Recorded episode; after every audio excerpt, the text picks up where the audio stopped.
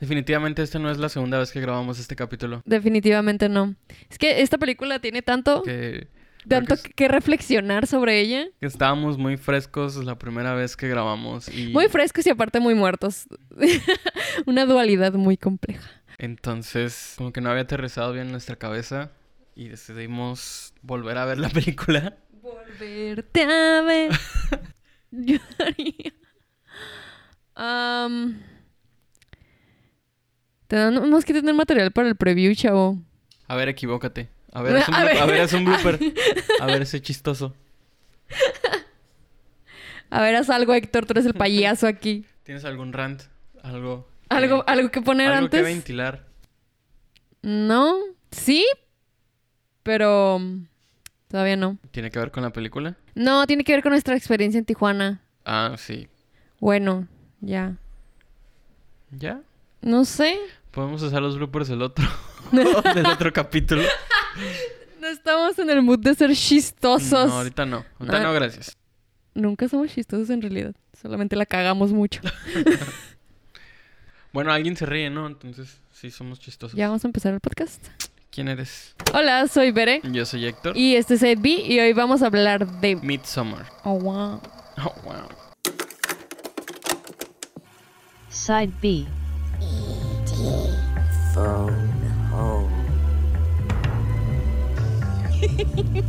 Side Side Side B. Oh, wow. Oh, wow. Vimos Midsommar. eh, fuimos a las Tijuanas a un evento de una amiga. Y decidimos ver esta película. La tuvimos que ver dos veces. Tanto por la regla que impusimos después del efecto eh, historias de miedo para contar en la oscuridad. Así, es- es- así se llama. Tanto como porque es una película muy densa. Es densa de procesar en el sentido en que cada vez que la ves hay un nuevo Hay una nueva cosa que conectas. hay un nuevo detalle, un nuevo significado que al principio no. Tanto como porque nos arruinaron la primera vez que la vimos. Sí, creo que de todas las películas que hemos visto en el año, a excepción quizás de Hereditary, que no hablamos de probablemente hablemos de ella en esta discusión, eh, necesitas estar en un estado mental para comenzar a ver la película. Sí, chavos, no, no se droguen antes de No ver se esta droguen. película. O si lo hacen, vayan con la seguridad de que van a tener un trip muy malo. Muy malo. Y en sí por los temas tan fuertes que maneja la película y por el contenido violento que tiene. Como necesitas estar en un estado mental donde no te vaya a afectar tanto. Chavo, no le pegues al micrófono y te encargo. Luego tengo que quitar ese post. Fue un accidente. Se lo voy a dejar para que la gente vea que maltratas mi equipo. Ya perdí el hilo de lo que estaba diciendo. A ver, gracias. Ah, que tenemos que tienes que estar en un estado mental muy Despejado. pleno. digamos, pleno, despejado. Ah, y en ese momento no lo estábamos porque nos enojamos mucho. Les voy a contar una triste historia en la que Héctor y yo rentamos un Airbnb para estar en Tijuana. Y mientras estábamos, ah, al siguiente día, de- ya habíamos pasado la primera noche, y mientras estábamos a punto de entrar a la película, que de hecho grabé, Estábamos fuera de la sala y se nos. A ver, se le ocurrió la grandiosa idea de grabar nuestras impresiones antes de ver la película, literalmente antes de ver la película. ajá, o sea, a punto de entrar a la sala. Entonces. Van a escuchar esta grabación. Oigan, el, la calidad de la grabación de esto es muchísimo peor de lo demás. Ya ahorita vamos a regresar a, a lo normal, pero quería grabar el momento de- antes de entrar a ver la película, que creo que va a salvar las películas de terror de este año. Espero.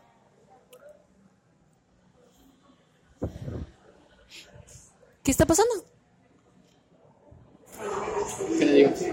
Que no se quedó. Luego, después de eso... Y en ese momento, el momento en donde Bere pregunta qué pasa, em, Héctor está leyendo un mensaje del host donde nos avisa muy amablemente que nos está haciendo cargo extra por una persona que se quedó en nuestro, nuestro cuarto. en nuestro cuarto y que probablemente también nos haga un cargo por de limpieza porque en las reglas del Airbnb no se permite fumar y nos acusa de fumar en el baño, cosa que No ninguna de las dos cosas sucedieron. sucedió en absoluto. Lo que yo le dije a Héctor fue como, sospecho que este güey entró a nuestro cuarto y piensa que hubo una persona extra. Porque sí nos visitó una amiga, pero se fue en la noche. Pero Héctor llevaba como su propia toalla. Y Con yo... todas las toallas, con todo, no sé. El chiste es que muy amablemente el sujeto nos manda un mensaje diciéndonos que nos va a hacer cargos extras por tal y tal cosa que hicimos y que es nuestra decisión si nos queremos salir del Airbnb o quedarnos.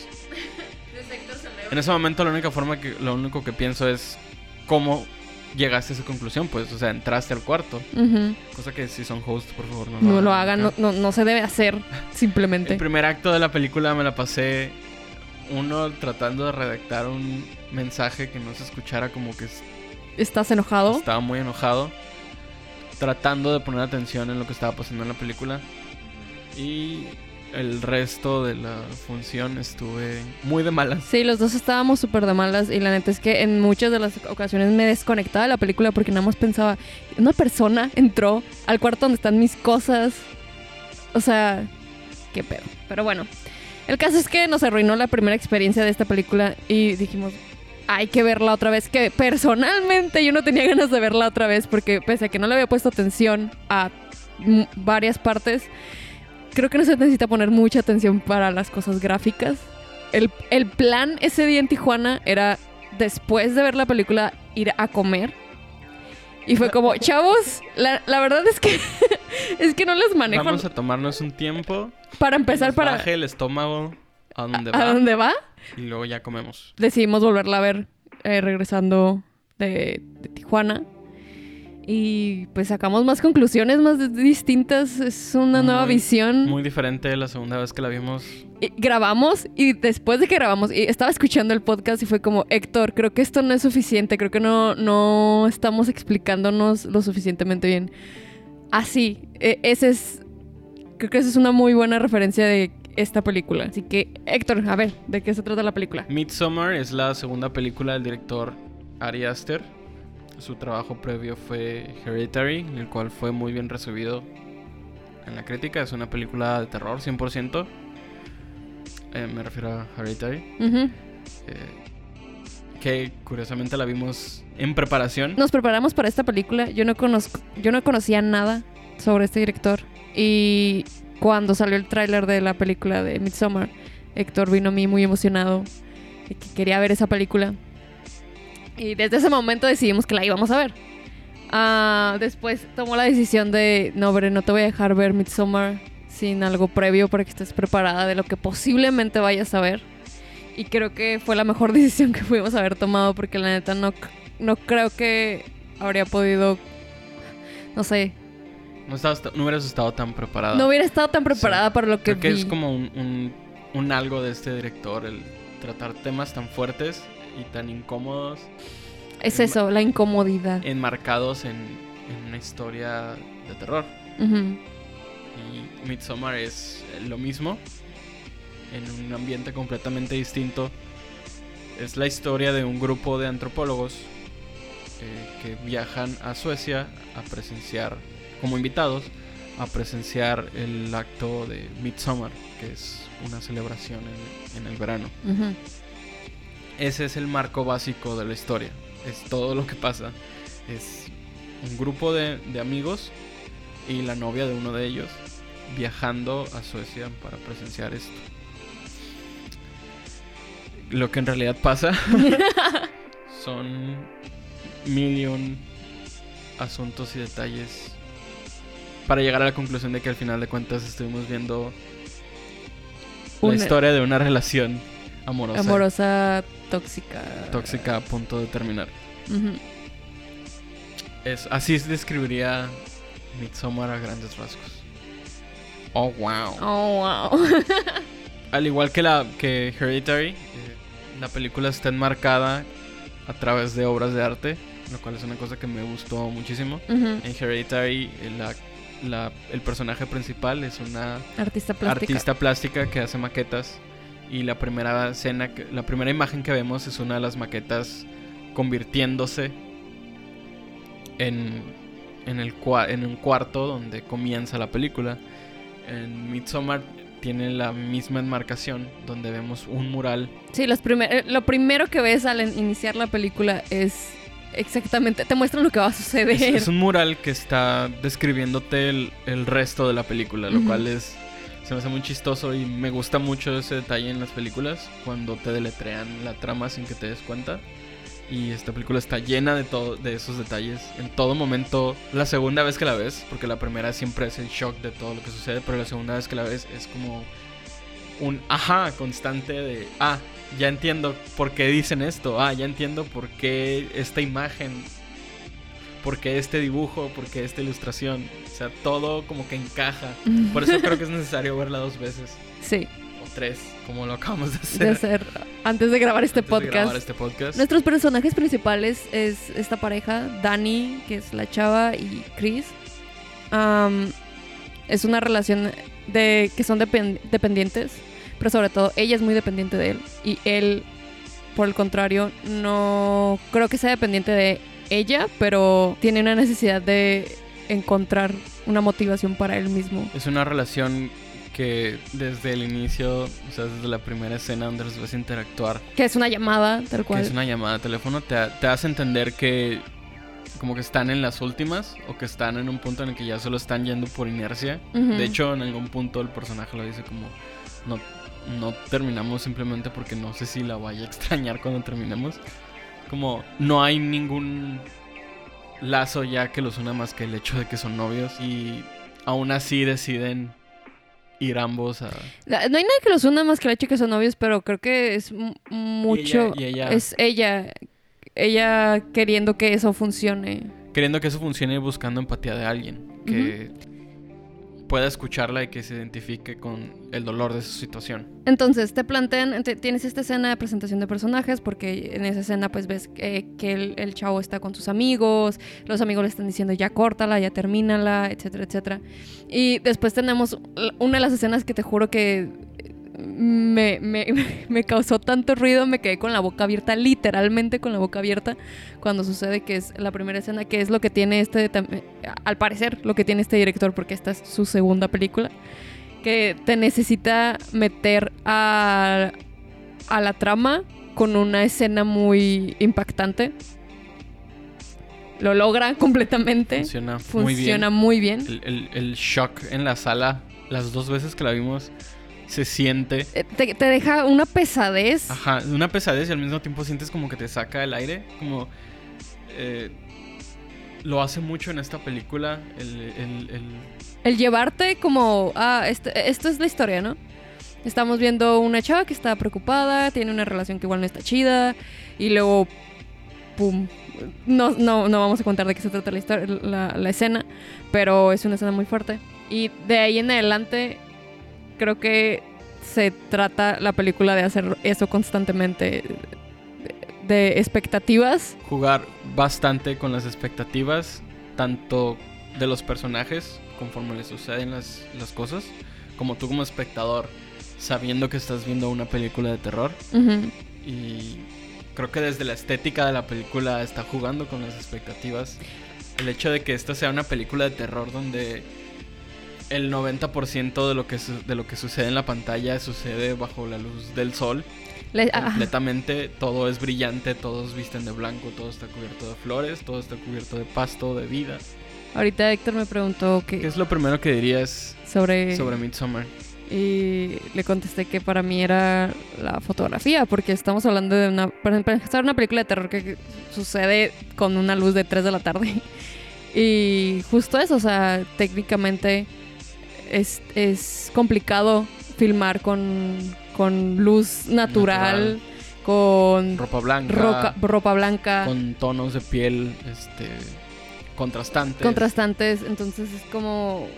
Tiene mucho mérito. Estéticamente, esta película tiene muchísimo mérito. Que también es eso. Es como. Es una película de terror que se esfuerza en, en lo que te va a presentar. Porque también, si tú, si tú agarras eh, un frame de, de esa película y lo ves, te puede transmitir una película Sí, de o sea, verano. Parece, parece una película de cine de arte como las que Eh, vimos en la escuela, donde no entendías lo que estaba pasando el 90% del tiempo. Ajá.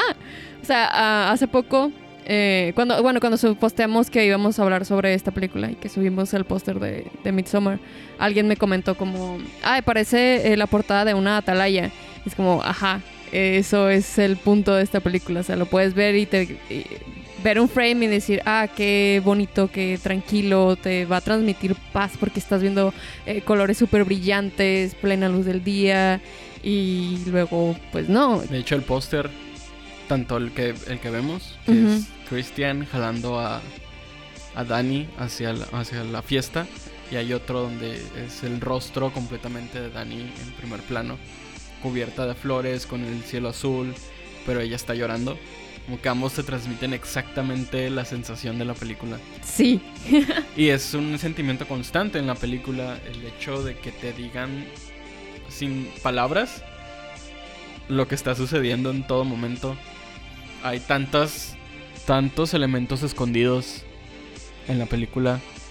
Empezando con el con la primera imagen que es el mural que te explica todo lo que va a suceder cuando llegan al, al- a donde es la celebración. Todas las paredes están decoradas y las decoraciones están deletreándote este, escena por escena, escena, por escena lo que va a suceder. lo que sucede porque obviamente es parte de la celebración. ¿Qué más? el rollo eh, religioso que tiene esta película, que creo que e- es... es ok, no es una... Para mí, lo que le decía a Héctor, para mí esta película no es una película de terror. Y la vimos, la segunda vez lo vimos con eh, otras dos personas y fue como, ah, pues eh, no da miedo, ¿no?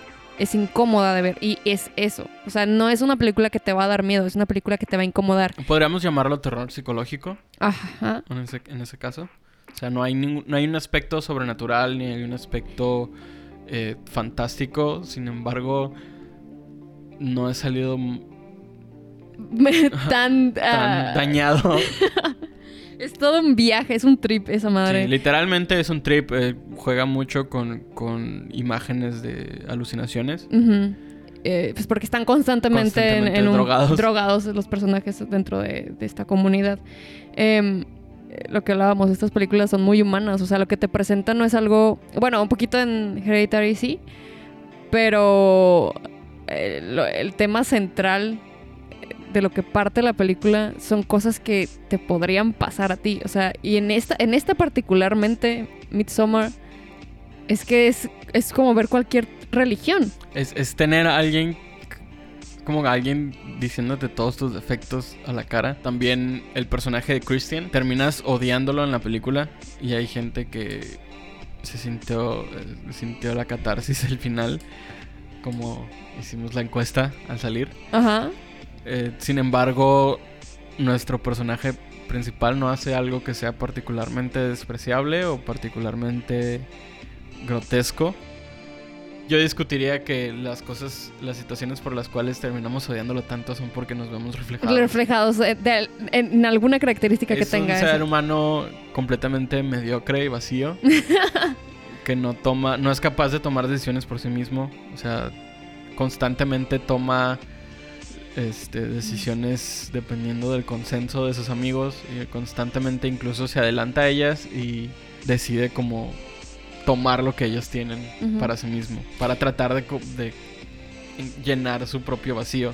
Pero también lo que te decía, o sea, es, eh, es una relación tóxica entre ellos dos, pero también con, con los amigos, porque tenemos a, a- uno de ellos es eh, egoísta, o sea, está buscando completamente, está preocupado por su tesis y va a hacer lo imposible para, para obtener la información que necesita para que su tesis sobresalga, ¿no? El- tenemos el otro amigo que solamente está buscando sexo y divertirse, no respeta absolutamente nada de las costumbres eh, ninguno de los rituales que estamos viendo en pantalla. Y luego los tenemos a, a ellos dos, ¿no? Que uno de ellos, que es Chris, eh, pues es eso, ¿no? O sea, va a hacer lo que sea que le digan porque no, porque está vacío, es una persona que no tiene voluntad propia. Y tenemos a Dani que solamente está buscando empatía y que obviamente la va a encontrar en, en esta comunidad. Entonces, eligen a estas do- dos personas que necesitan llenar un vacío y que claramente la comunidad se los va a dar. Entonces, si lo pones así, es cualquier religión. Es cualquier religión y es cualquier relación en esa etapa, ¿no? Ajá. Entonces, parte de la incomodidad de, de ver la película es eso, es, Es, es ver es que... identificarte o decir, esto lo veo pasando a mí o, pasando, o lo veo pasando a alguien que conozco. Y también contrastado por escenas muy gráficas de violencia, quizá lo más gráfico que hemos visto este año. Kilómetros y kilómetros lejos de lo que vimos en It o de lo que vimos en Misterios de Miedo o lo que vimos en cualquier otro. Eh, no porque sea particularmente excesivo en lo violento, sino es muy real, muy realista. Creo que es la primera vez que nos pasa que nos piden la identificación para entrar. Incluso cuando los compras en línea también te avisa que la película tiene escenas perturbadoras y todo. Nos había pasado, por ejemplo, en Había una vez en Hollywood, pero solo era un letrerito en la caja, no te lo indicaban verbalmente. Y creo que sí lo amerita. Sí. Aún así, tuviste a niños entrar a la sala. Sí, en Tijuana había un niño entrar a la sala. Lo siento mucho por, por sus papás y por el niño también. Creo que va a ser una plática de las abejitas y las flores muy incómoda Muy para ese niño. incómoda. Sí, porque parte de lo grotesco también es la escena de sexo más incómoda, eterna, eh, poco natural. No sé cómo describirla. Graciosa, es tan incómoda y tan grotesca que terminas riéndote, termina dándote risa. Gente riéndose de nervios en la sala tantas veces durante esta función. Ese es Midsommar. Ese es Midsommar. Es, es, ya lo había dicho antes, es alguien dándote vueltas con los ojos cerrados y luego esperando que, que continúes con una línea recta. O sea, constantemente la película te plantea algo eh, que va, digamos, como con la narrativa convencional de una película de terror y luego subvierte esa expectativa inmediatamente. Y en ningún momento encuentras si estás bien o mal. Como es un desbalance constante que, donde te estás tro- tropezando hasta el final. Sí. Es como, de repente piensas como, ok, este ya va a ser el punto en el que se van a dar cuenta y se van a ir. Sí, Eh. el, el- para como enmarcar esta parte, eh, como en cualquier película de terror, los actos de violencia no se, no se desatan en un momento, sino que uno a uno como que van sufriendo algún tipo de, de acto. Entonces llegas al punto que dice Bere, que eh, eh, na- piensas que una de las personas, de los personajes va a actuar sobre ello, que ya se dio cuenta que ya va se a da cuenta huir. que algo está mal. Ajá, y es como, claro, va a huir, estamos viendo que tiene- se está poniendo los zapatos, está durmiendo con zapatos puestos, se va a ir y luego no. Por, por las fallas mismas del personaje, de ser un personaje egoísta, termina mal. Entonces juega mucho con lo que crees que va a pasar, con lo que pasa. Porque además, y lo acabamos de ver ahorita, estamos viendo la película de nuevo. No hay una mentira en ningún momento. Es que es una película tan honesta. Es tan honesta que, que nos damos cuenta ya la segunda vez que la vemos que en ningún momento se niega que va a morir gente, en ningún momento... No hace el esfuerzo para hacerte pensar una cosa que no vaya a pasar. No te miente, o sea, no te está ocultando, eh, no te está haciendo pensar una cosa y luego otra. Tú sacas esas conclusiones porque tienes un estándar en la mente de lo que es una película de terror y cómo funciona. Y no, si te fijas en los detalles y te fijas bien, te describieron la película desde el principio, desde los primeros 50 segundos de película. Otra mención importante, aparte de la fotografía y de lo, de lo bonito que es todo, el sonido es muy bueno y acompaña perfectamente y te crea perfectamente la, la sensación de, de estar, par- de estar en medio de la comunidad, ¿no? Cuando llegan a, a la comunidad y que es cuando ya comienza como El todo- segundo acto. El segundo acto y todo el viaje. Eh, estás constantemente con música, pero eh, diegética, o sea, viene del, del propio lugar y son cantos eh, de rituales de la misma comunidad. Entonces, eso le añade lo creepy. Es como si estuvieras en una iglesia siempre escuchando los cantos gregorianos. También eh, tiene muchos sonidos. ah, No sé cómo llamarlos. Ahorita estaba buscando una palabra para describirlos. Guturales, pero no. No, no, no creo que sea la palabra correcta. Son Son eh, hum- eh, específicamente sonidos humanos ajá, que vienen de que los vienen humanos. de los humanos. Que para mí, personalmente, le añaden una cosa cruda, grotesca. No sé, tiene un mérito. Creo que tiene mucho mérito. Es una película de terror y tiene muchísimo mérito en la fotografía y en el sonido.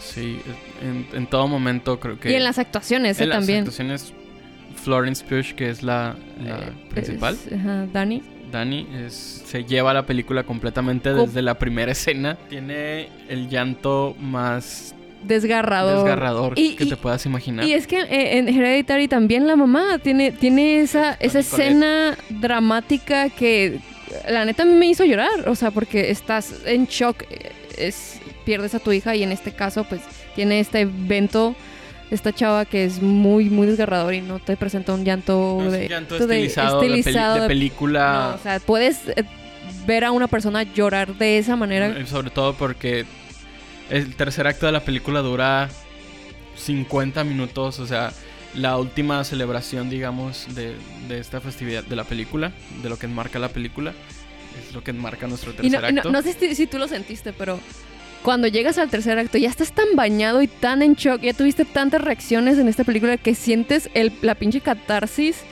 de, de que están sintiendo los personajes. O sea, tú también ya estás en el Sí, clímax del estás- viaje, que ya todo, lo, ya todo lo que ves ya no, ya no lo, lo... aceptas. Ajá, ya lo aceptas, es como, claro, por supuesto que está pasando esto. Comienzas a, a- a cerrar y atar los, todos los cabos de la película.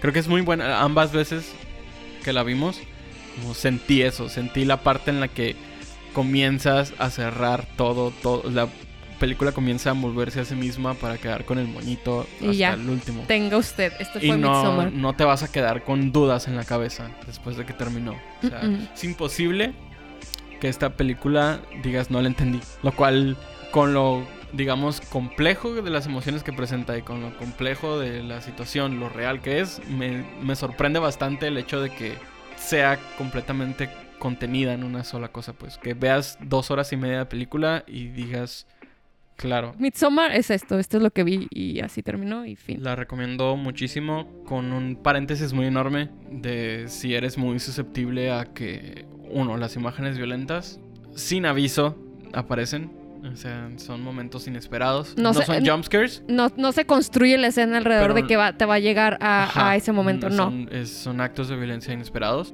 Dos, si eres muy susceptible a que afecte tus emociones el, el trauma, no sé, lo crudo de, de lo, que, de lo que pasa. Este, habla temas de suicidio, de depresión, este, problemas mentales, todo eso. Por eso el, el gran paréntesis que hicimos desde el principio, necesitas tener un estado mental donde sabes que no te va a afectar la película. De lo contrario, sí es, es muy buena, es muy, muy buena. La hemos visto tres Tanto veces. que la hemos visto tres veces a pesar de lo... A pesar de que yo sufro porque yo sí soy muy susceptible a las imágenes violentas. Entonces yo sí la recomendaría si te interesa el terror psicológico, si te interesa al- ver algo diferente, si te gusta que te asusten, que te incomoden y te interesa ver algo diferente. Es una buena historia incluso para la, por la relación, ¿sabes? Como-. Creo que es la relación más real también que hemos visto en, en mucho tiempo en una historia en el cine. Creo que sin mentir, y me voy a arriesgar, pero es la mejor película que he visto este año. Quizá, puede ser, no sé. Lo que, lo que lleva del año, ¿no? No hemos visto Dora, no hemos No. visto Todas Caen, entonces, quién sabe. Ey, pero la que, de las que he visto, dije, no, de las que han salido. Quizá la próxima semana que vayamos a ver Joker. Digamos, wow. Oh, Wow. wow. Ah, ok, vamos a explicar el oh, wow, Oh, que ha wow. sido el chiste recurrente de esa.